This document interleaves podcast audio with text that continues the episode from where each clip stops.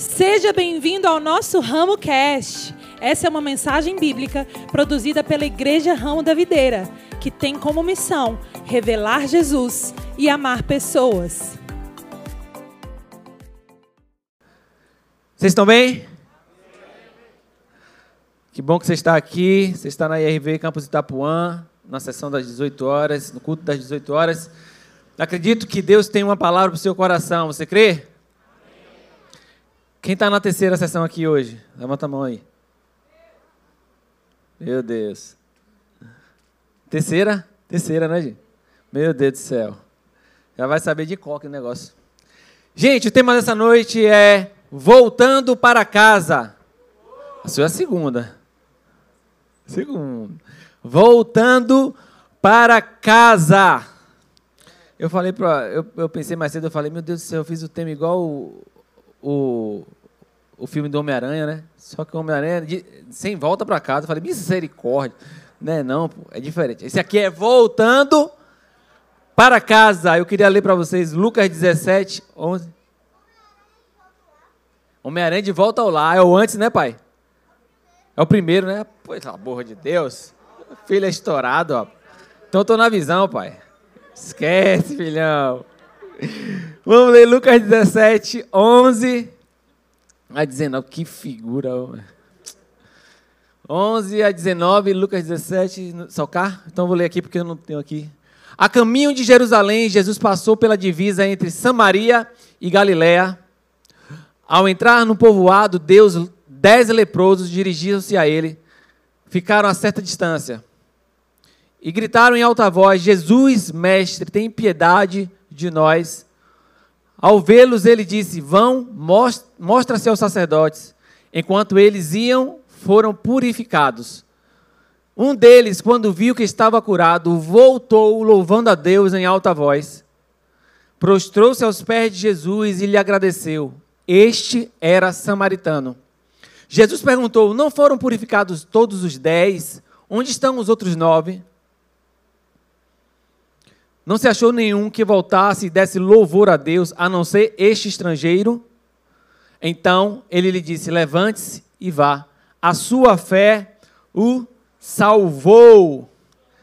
Meu Deus do céu. Gente, é, só para contextualizar o que Jesus quando Jesus disse isso, em que momento ele disse isso, eu trouxe para vocês uma imagem aí para a gente entender mais ou menos uh, como foi todo esse processo é, de caminhada de Jesus e tal. E aí, eu trouxe esse mapinha aqui para a gente, porque IRB também é geografia, é cultura, enfim. Ah, Jesus estava aqui na Galiléia. Estou na frente do pessoal aqui. Dá para ver? Pronto. Galiléia. O destino de Jesus era Jerusalém. Tranquilo?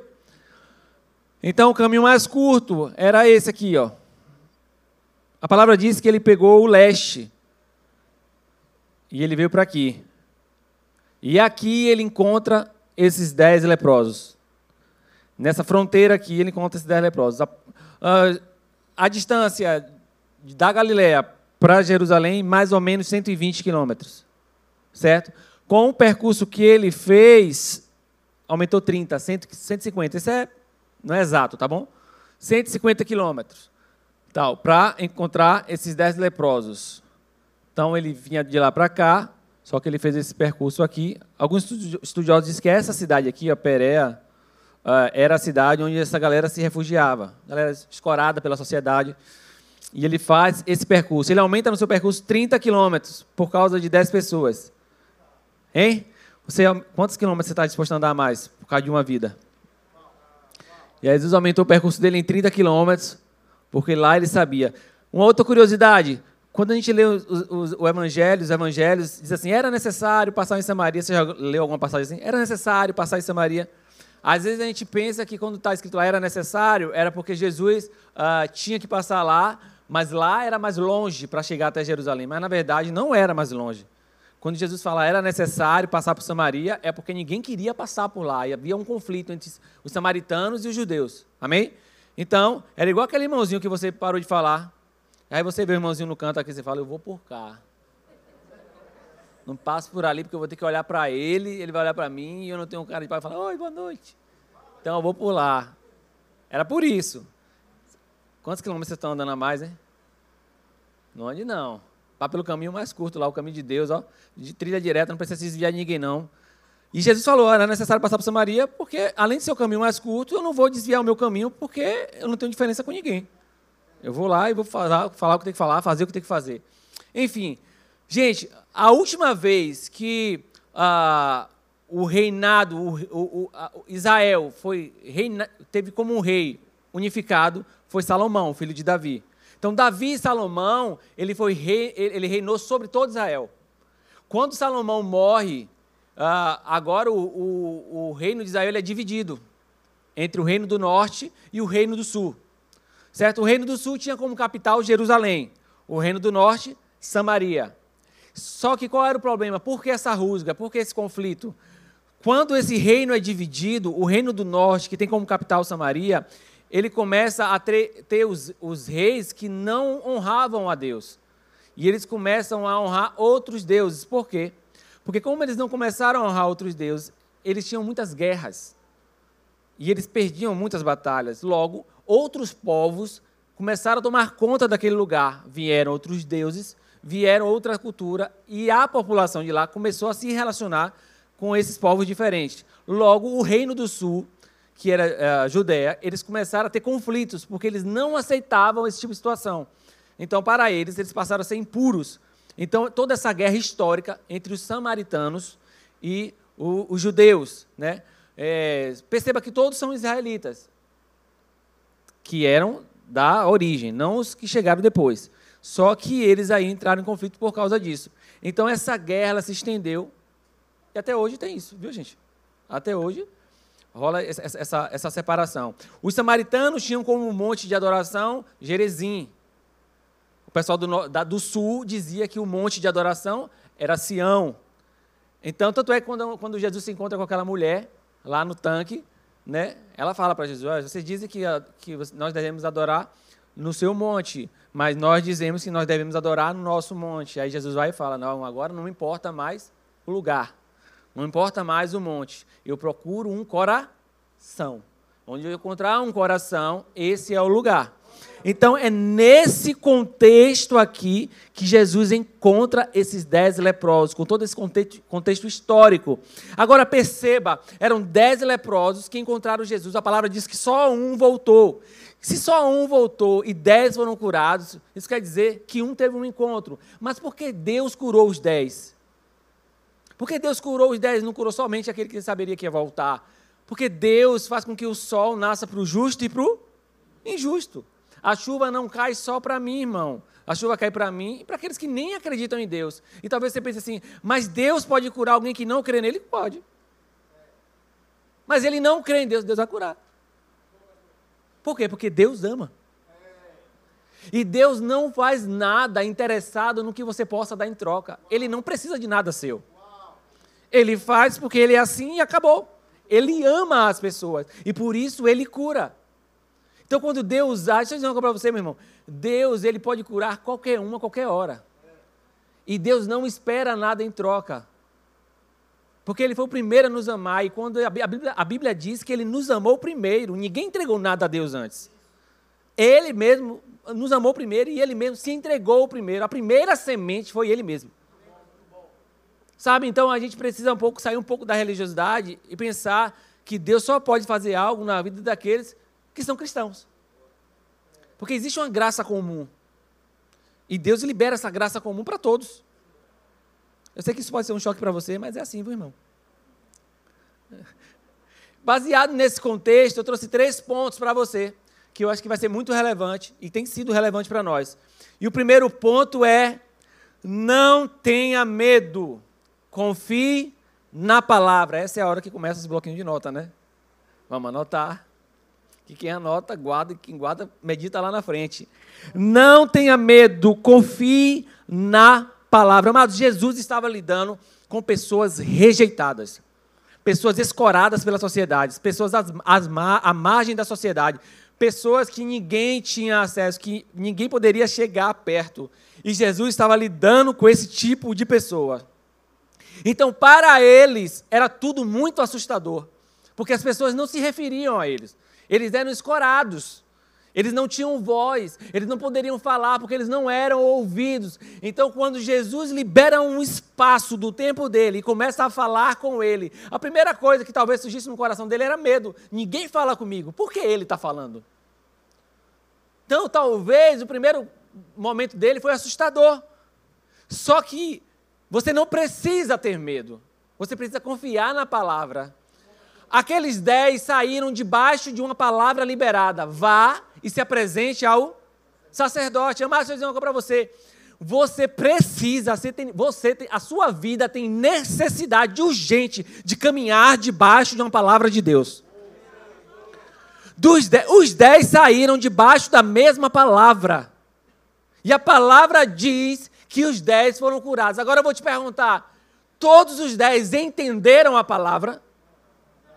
Mas todos os dez foram curados. Sabe por quê? Porque ainda que você não entenda, se você obedece a palavra que foi liberada sobre a sua vida, você vai colher frutos nela. Talvez você recebeu algo de Deus, de Deus, e você não entendeu, não tem problema. Aqui você só precisa detectar se é de Deus. Se for uma palavra de Deus, ainda que você não entenda, obedeça. Caminhe debaixo dessa palavra, porque você vai colher os frutos dela. Sabe, amados, o que eu vejo aqui? É que às vezes a gente pensa assim: não, não, não, eu não estou caminhando debaixo de uma palavra de Deus, e eu nem sei se eu estou caminhando debaixo de alguma coisa. E deixa eu lhe falar uma coisa: é impossível você viver desse jeito. Você vai estar caminhando, não te conheço, mas eu sei que você está caminhando debaixo de alguma coisa. Você está caminhando debaixo de uma palavra ou de Deus, ou dos homens, ou de uma situação, ou sua, ou debaixo de alguma perspectiva. Você está caminhando debaixo de alguma coisa. E deixa eu te dizer, você vai colher disso. Ah, eu estou caminhando debaixo de uma perspectiva zero. Não tem problema. Sabia que zero é uma perspectiva? E você vai colher os frutos dessa perspectiva. Qual é? Mas você está debaixo de uma perspectiva, irmão. Agora, o desafio é você entender debaixo de que palavra eu estou caminhando. Meu irmão, se for de Deus, obedeça. Não tem problema se você não entender agora, entende lá na frente, mas obedeça. Colha o fruto daquilo que você está debaixo. Coloque o seu coração debaixo da palavra de Deus. Às vezes, Deus vai falar coisas com você que você não entende. Você não entende, para você é difícil, para você a sua mente ainda não abriu, não foi esclarecedor, mas deixa eu te dizer, obedeça.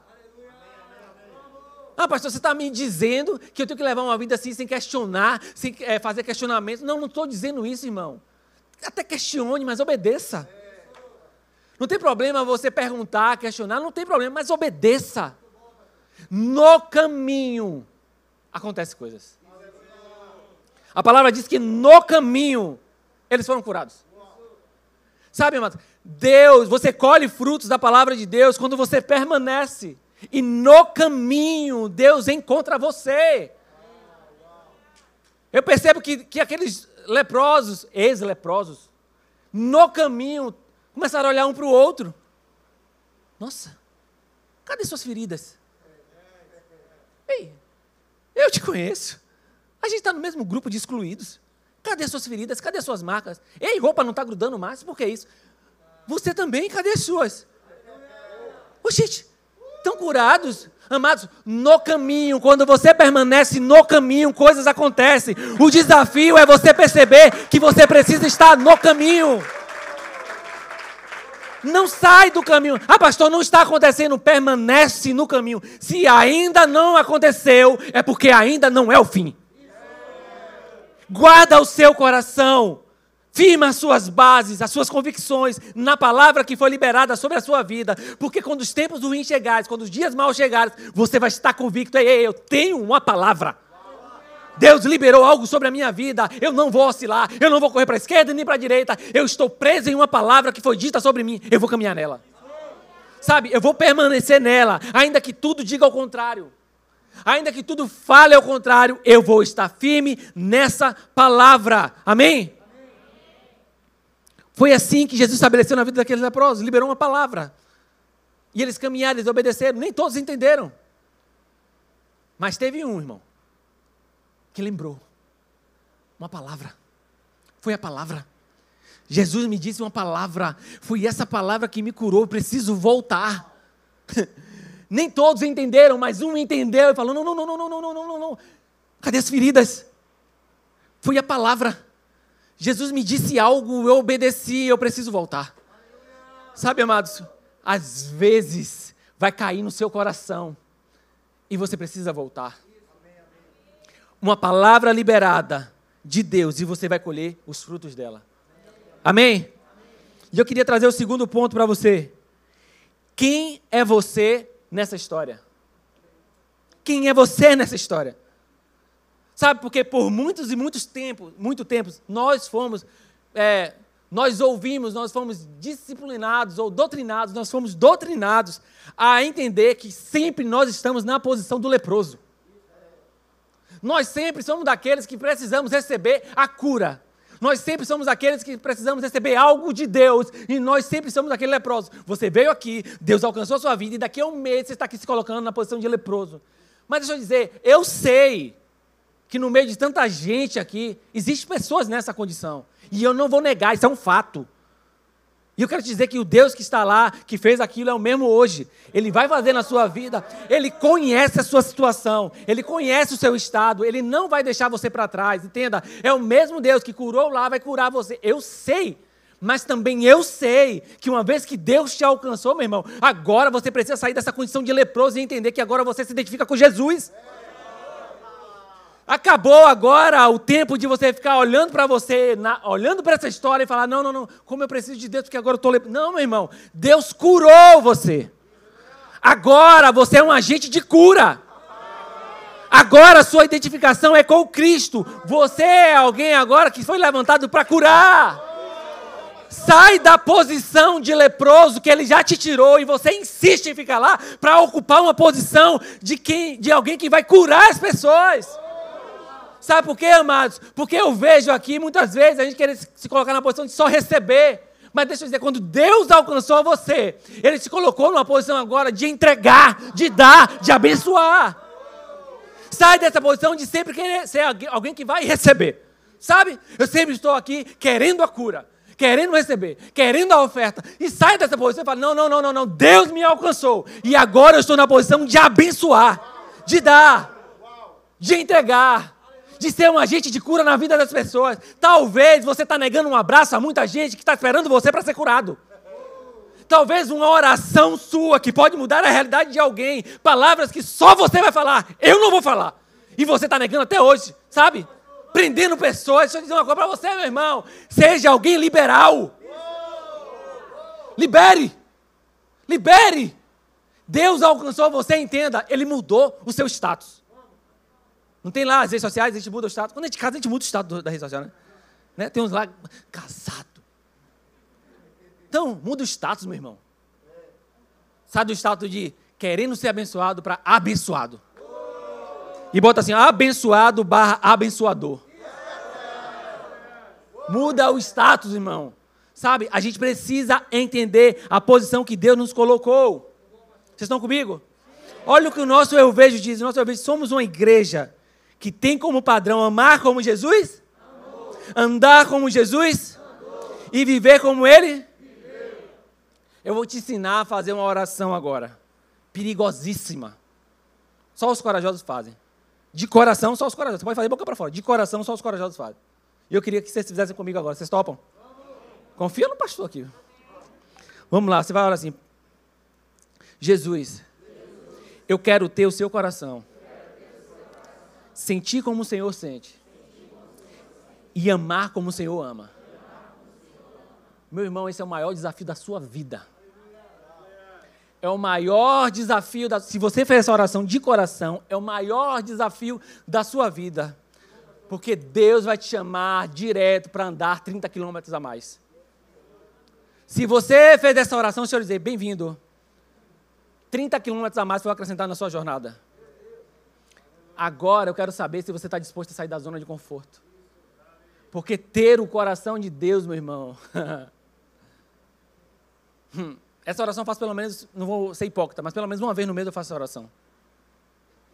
E eu lhe digo para você, uma das coisas que mais me fez se mover em cura foi essa oração. Porque eu orava, todo, todo mês eu orava, pai, eu quero, eu quero ser movido em cura, eu quero abençoar a vida das pessoas, eu quero que as pessoas se sintam amadas. Até que um dia o Espírito Santo falou assim: você precisa ter o meu coração. Porque você vai entender o que o outro está passando. Compaixão. Jesus era movido por compaixão. Amados, eu comecei a fazer essa oração. Eu falava, Deus, eu quero, quero ser um agente de cura, mas me dá o seu coração. Porque quando eu orar pelas pessoas, eu não quero simplesmente colocar a mão aqui na cabeça e falar, Senhor, cura, não. Eu, quero, eu preciso sentir o coração.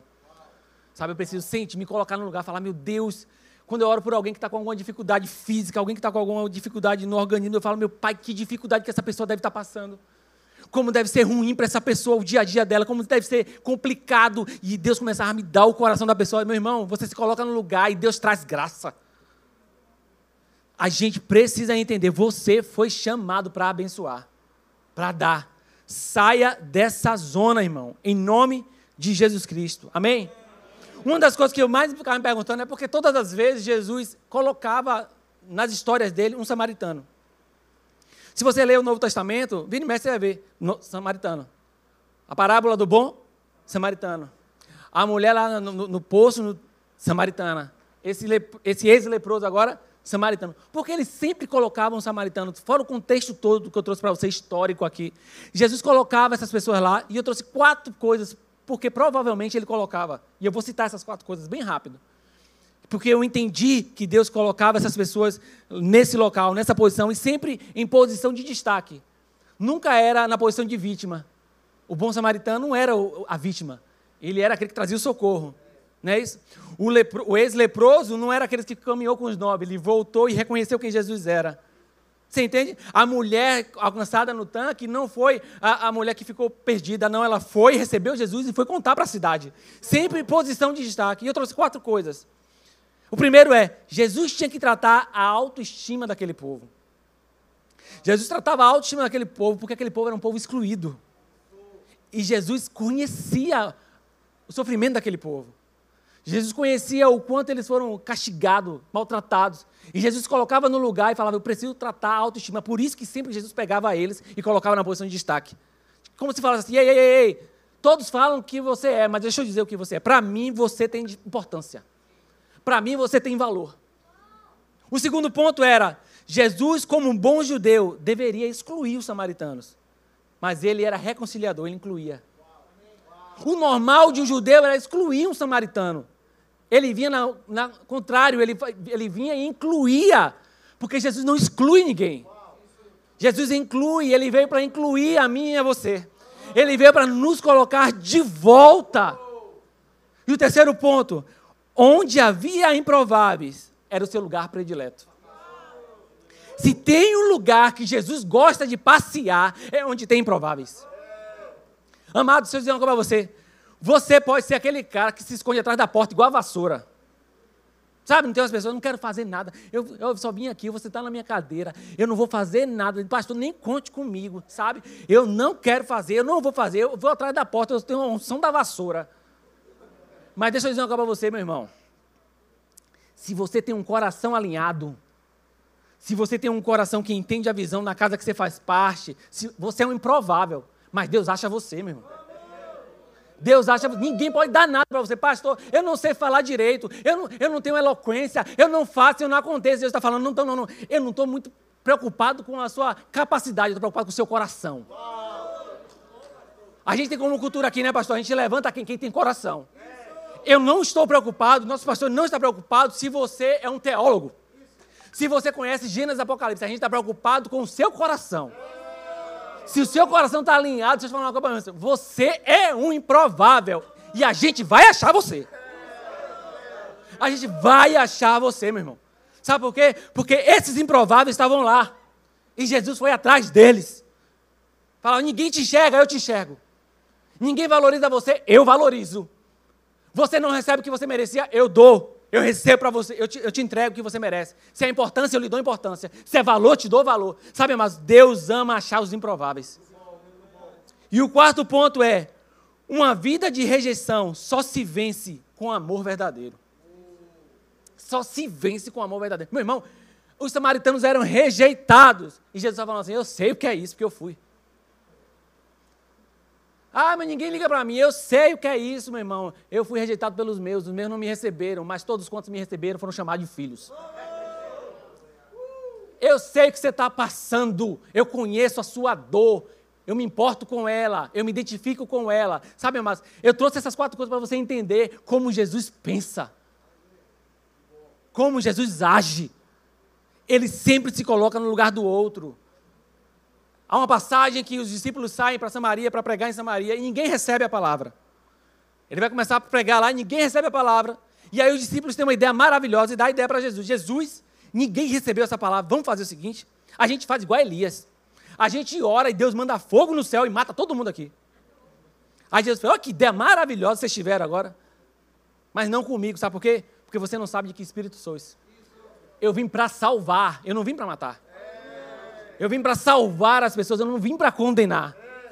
Sabe, amado, deixa eu dizer uma coisa para você: você precisa entender o espírito que está em você. Ele vai te levar a ser generoso. Ele vai te levar a amar as pessoas. 1 Pedro 4,8.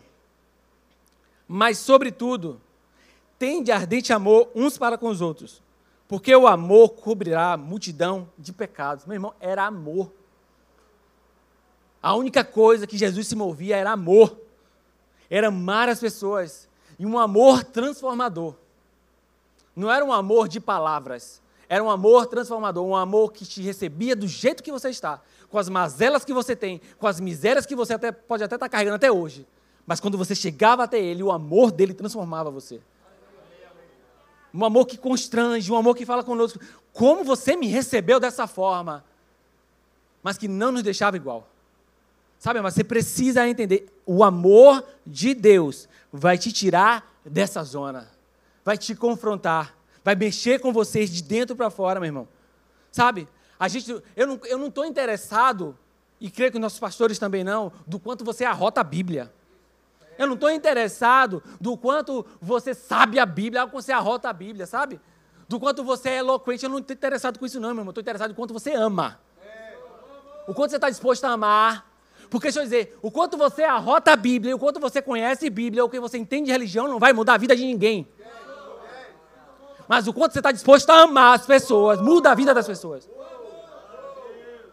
Sabe? Um evangelho que transforma. Não é um evangelho de, de, teo, de teoria. Não é um evangelho de, apenas lá na, na, na letra. Não é um evangelho transformador na prática. Você quer um evangelho na prática? Então ama na prática. Quer um evangelho que funciona? Então anda 30 quilômetros a mais. Esse é o evangelho que funciona, meu irmão. Não é o quanto você sabe. E eu não estou dizendo aqui negligenciando o seu conhecimento bíblico, amém? Não estou É importante você conhecer a Bíblia. É importante demais. Mas estou dizendo que só isso não basta. Só isso não basta. Você precisa amar de fato. Você está disposto, irmão? Tá bom? Bora! Deixa eu beber uma água agora então. Amém? Vamos lá que vai dar certo, está dando certo. Terceiro e último ponto. Muito mais que feridas. Pastor, por que está falando isso? Muito mais que feridas. Olha o que está Lucas 17, 19, olha o que está lá. Então ele lhe disse: Levante-se e vá. A sua fé? A sua fé? Por que Jesus não disse a sua fé te curou? Por que Jesus não falou, a sua fé te curou? Porque eu curei você. Eu não salvei você, eu curei você. Então, normal a gente falar, sua fé te salvou. Mas a, a sua fé te curou, mas Jesus disse, a sua fé te salvou, meu irmão. Sabe por que é isso? Porque muitas pessoas conseguem crer que Deus cura, mas não conseguem crer que Ele é Salvador. Não conseguem crer que Ele é Senhor. Não conseguem crer que Ele é Pai, que Ele é dono de todas as coisas. Não conseguem crer que Ele é Redentor. Então, muitos aqui, dez conseguiram crer que Ele podia curar. Mas só um entendeu e teve a revelação que ele era Senhor e Salvador. E talvez você fale assim, ah, é fácil, porque Jesus morreu e ressuscitou. Deixa eu dizer uma coisa, meu irmão. Jesus, ele não está diante de um Jesus ressurreto, não. Jesus aqui não está ressurreto. Hoje a gente pode falar, Jesus morreu e ressuscitou. Receba Ele como seu Senhor da sua vida, Ele é o único caminho. Aqui não. Aqui Ele não morreu ainda. Aqui Ele ainda não ressuscitou. Ele teve uma revelação de que Ele era o Messias prometido. E no caminho, quando ele está no caminho, a palavra que ele recebe é: se apresenta ao sacerdote. E no meio do caminho, talvez Deus comece a falar com ele: ei, ei, ei Jesus te mandou apresentar o sacerdote, mas você precisa entender que ele é o sumo sacerdote.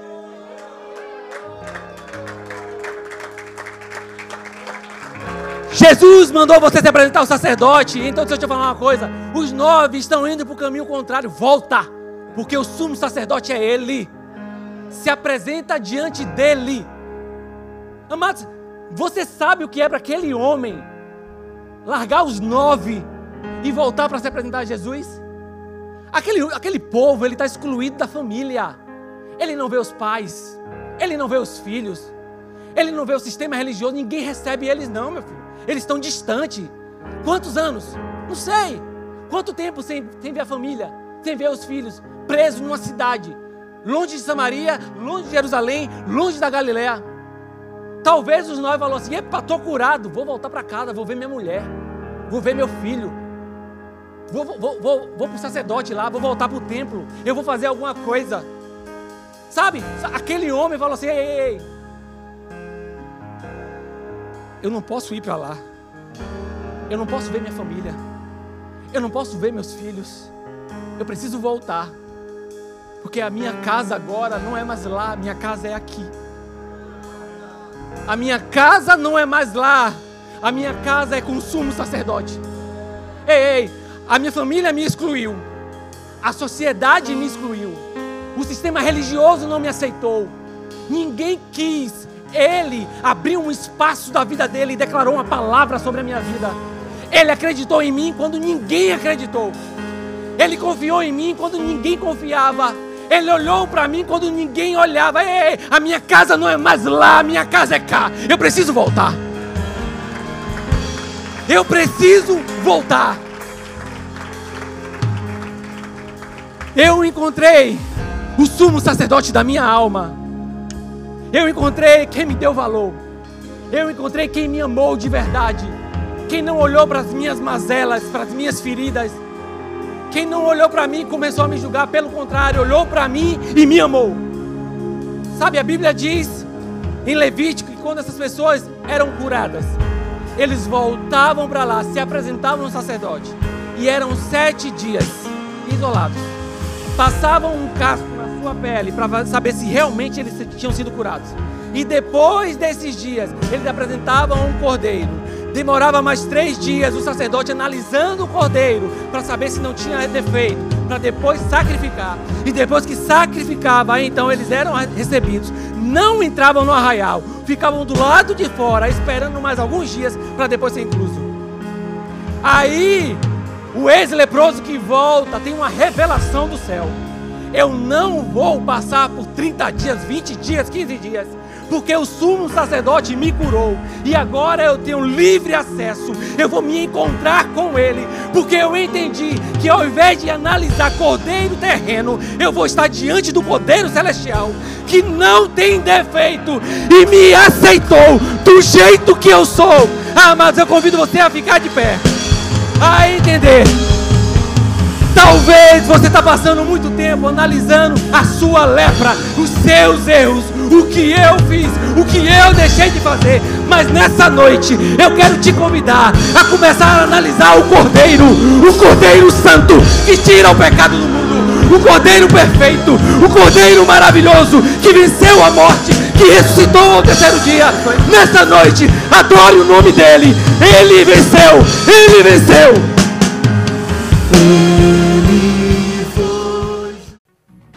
Essa mensagem te alcançou? Compartilhe com seus amigos e familiares. Para saber mais sobre o nosso ministério, siga-nos no Instagram, IRV São Caetano, IRV Itapuã e IRV Lauro de Freitas. Até a próxima!